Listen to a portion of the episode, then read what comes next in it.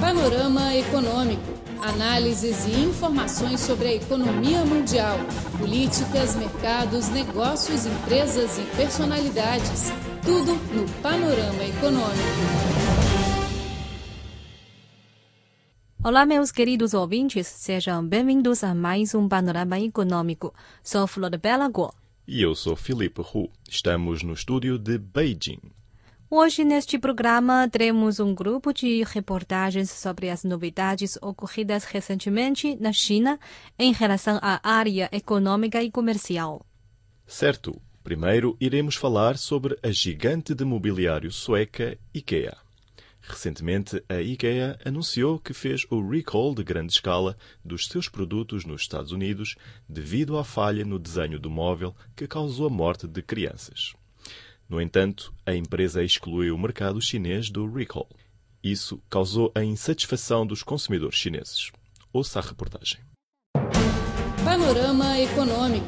Análises e informações sobre a economia mundial, políticas, mercados, negócios, empresas e personalidades. Tudo no Panorama Econômico. Muitos consumidores chineses estão reclamando sobre a decisão da IKEA para excluir o mercado chinês fora do seu plano de recall na área dos móveis. No entanto, a fabricante diz que o recall não é necessário na China, porque os produtos em questão cumprem todas as normas de design no país. Enquanto mais de 35 milhões de cômodas estão sendo recolhidas na América do Norte, os produtos do mesmo modelo da IKEA ainda estão sendo vendidos em Guangzhou. O recall foi lançado após seis crianças dos Estados Unidos e do Canadá terem perdido a vida em incidentes relacionados com a queda de armários. No entanto, os consumidores na China e na Europa não estão neste plano. Li Xiang, gerente de marketing da filial da empresa em Guangzhou, explica o porquê.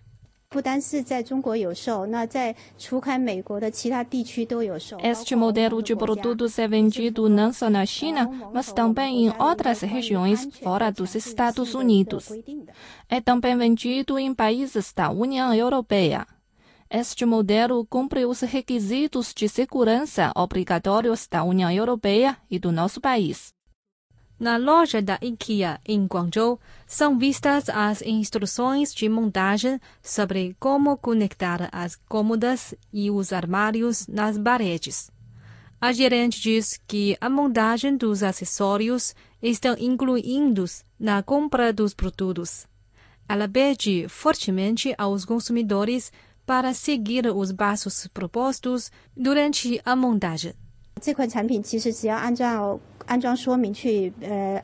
Se a pessoa segue as instruções para instalar o produto, é seguro. Na verdade, as nossas instruções na embalagem enfatizam repetidamente os passos de montagem. Se é requerido pelos consumidores, podemos recorrer a um terceiro para lhes fornecer serviços de instalação pagos. No entanto, tal precaução não é suficiente para acalmar os consumidores locais. Eles devem utilizar etiquetas maiores para lembrar os pais, porque muitos deles não estão cientes de um problema tão grande. Na América do Norte, o recall abrange cômodas e armários que não satisfazem os requisitos dos padrões da indústria norte-americana. A empresa está oferecendo um reembolso total ou parcial entre 70 e 200 dólares americanos em cômodas e armários vendidos a partir de 2002 até ao último mês. Até agora, o Conselho Municipal de Consumidores em Shenzhen já pediu ao IKEA para estender o mesmo recall para a China. De acordo com o Conselho, a IKEA não deve discriminar os consumidores chineses. A gigante de móveis sueca já abriu 17 lojas na China. Este é o panorama econômico. Somos Flor Bela Guo e Felipe Hu, do estúdio de Beijing. Vamos agora para uma pausa musical e o programa continua daqui a pouco. Fale com a equipe da Rádio Internacional da China pelo cripor.cri.com.cn.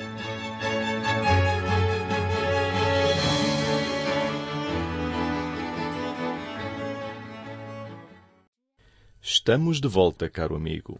Agora vamos mudar o assunto para a queda da Libra, uma consequência da saída do Reino Unido da União Europeia. Para muitos compradores chineses que gostam dos produtos de luxo estrangeiros, a queda da Libra é, sem dúvida, uma boa notícia. É verdade, os compradores online na China estão lucros com a queda da Libra britânica para comprar bens de luxo estrangeiros após a votação do Reino Unido para abandonar a União Europeia. A Libra sofre a maior baixa em três décadas após a votação dos britânicos no dia 24 de junho para deixar a União Europeia, de modo a que os produtos e serviços ficam mais baratos para os compradores no exterior do país. A Libra caiu mais de 10% em relação ao RMB desde o referendo.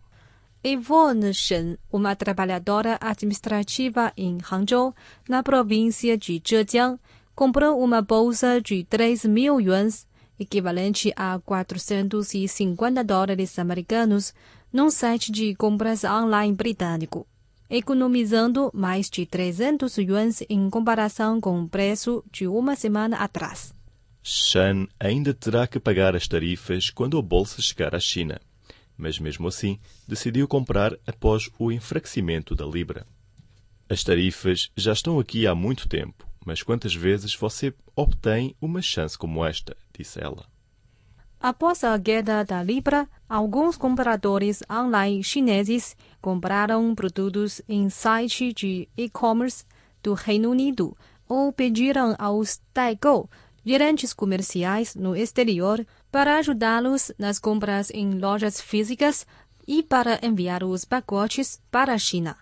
De acordo com Yamato.com, um site de e-commerce transfronteiriço na China, as vendas diárias de produtos europeus duplicaram desde o referendo no Reino Unido, principalmente impulsionadas pelas vendas de produtos britânicos. A empresa com sede em Shanghai disse na semana passada os centros comerciais na Europa estão atualmente a organizar as promoções de verão. Combinado com a queda da Libra, não poderia haver melhor momento para comprar produtos britânicos. Os produtos de alta qualidade, com preços que variam de 4 mil a 6 mil yuans, estão entre os best-sellers no Yamato.com. Cerca de 70% dos compradores online compraram bolsas de luxo, incluindo uma bolsa Hermes Kelly que custa 98 mil yuans. De acordo com o índice da Baidu, que mede as mudanças na popularidade de solicitações de pesquisa, o número de pesquisas relacionadas com os agentes de compras no Reino Unido aumentou 175% entre os dias 17 e 21 de junho, com pico exatamente no dia 24 de junho, quando o resultado do referendo foi anunciado. Mo Tai-Chin, analista do centro da cidade, disse: A queda na Libra a curto prazo está atraindo mais compradores online a mudarem a sua atenção dos produtos japoneses e sul-coreanos para os britânicos. Você está ouvindo o Panorama Econômico com Flor Bela Guo e Felipe Hu. Vamos agora para mais um intervalo musical. E logo logo voltamos com a notícia sobre a renda de jogos de Macau.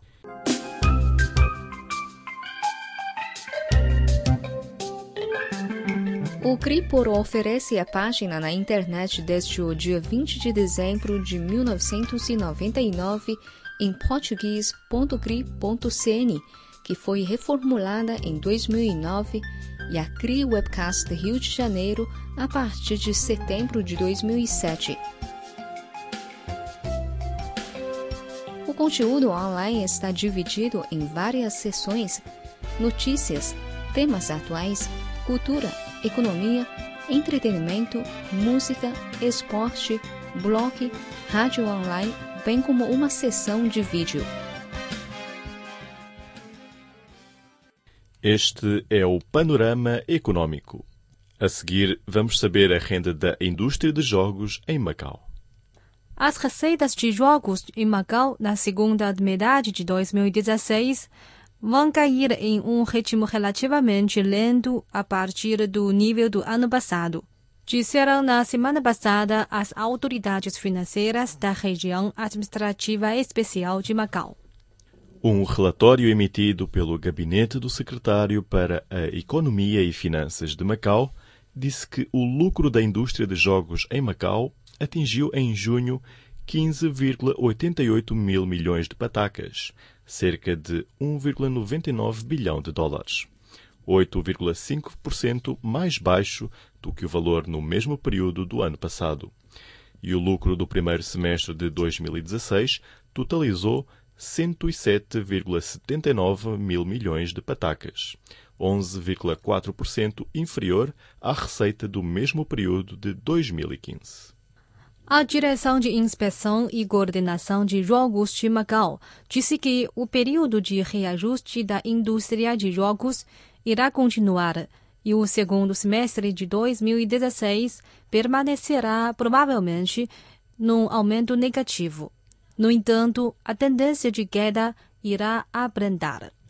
O relatório também revelou que a renda gerada pelas zonas de jogo em massa representaram 53% enquanto o valor no mesmo período do ano passado foi de 43%.